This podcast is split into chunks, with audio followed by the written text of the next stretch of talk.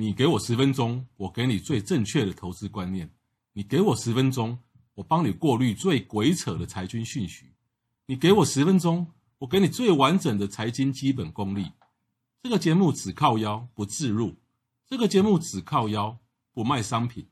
我是黄国华，人称总干事，每天十分钟来靠腰，给你满满的知识回报。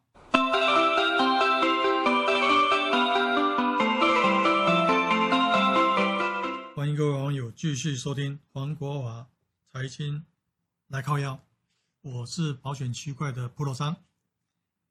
今天要跟大家谈，延续着前面两次的区块四象限之后的右下角这个区块理财型保单。那么理财型保单呢，有哪些呢？储蓄险、还本、增额、投资、外币。我想，光这些几项，各位听友已经头昏眼花了哈。那么还有更多更多衍生出来的。那么我们不用讲那么多，我们就先谈谈这几个大主题。储蓄险在以前利率低的时候，啊，以前利率高，保费低，所以我们觉得有赚到钱，买保险有赚到钱。可是现在，利率很低，保费很高，我们赚不到钱，保险公司也不想卖了。那么第二个还本的，我就觉得很好笑。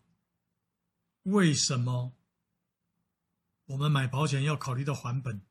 这是因为以前卖保险不好卖，我们必须强调会把保费还给你。哦，消费者才点头，才愿意购买。可是他没有想到，保险的成本都已经加诸在里面了，所以消费者并没有占到便宜。任何一个保险产品都有单独不还本的，你没有必要把你的保费垫高。为什么呢？对不对？所以我不认同。接下来增额型的这个也闹过不小的风波，有很多名人医生都踩到这个雷。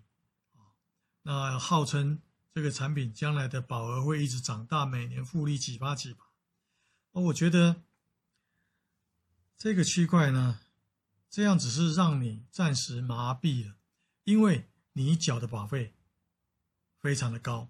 那么为什么不愿意现钱买现货，再开始就买到高保额了，而会相信将来保额会涨得比天高这样子的神话呢？啊，这个你如果有买的人回去看看你的保费跟保额的比例，你大概就会黯然失笑。自己当初为什么会做这种决定？啊，那么接下来是外币保单。外币保单，我不晓得该怎么样去呃评论这种产品啊，因为买保险是在台湾生活在台湾，他诉求的是将来你要移民要出国留学，可以将它变现。那我常常就在思考。那我为什么不直接买外币就好了？因为保险归保险，投资归投资，这种真的是桥归桥，路归路，一码归一码。尤其越复杂的东西，你越去不容易计算成本。啊，我只能这样跟大家点到为止，很多事情不方便在空中讲得太详细。好，最后一个投资型保单。投资型保单，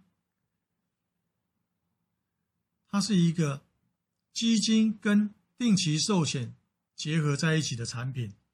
那么，我相信这样子消费者应该大概心里有数了，是将定期寿险跟市面上的不同家基金公司的基金包装在一起，让你觉得你有基金投资的部位，又有保险保障的部位。你会一兼二顾，猛拉兼四顾。可是呢，事情真的有我们想象的这么简单吗？基金公司要赚钱，保险公司要赚钱，那么谁来付这笔成本呢？当然就是消费者你呀。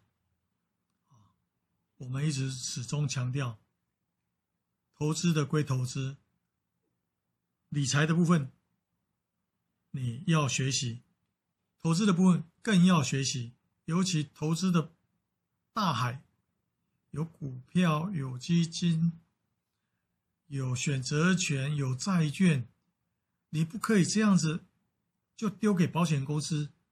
如果你知道保险公司的业务员，他每天忙着业绩的寻找，他哪里有时间来照顾你的保单里面所涵盖的基金项目有没有赚钱？什么时候该换呢？什么时候该淘汰呢？这可不像存股那么简单。你愿意交给他吗？赚钱的事情有这么容易吗？我相信不是这样子的啊。所以我觉得大家单纯在这个区块你可以学到保险，可是呢，你投资的部分真的真的要再另请高明。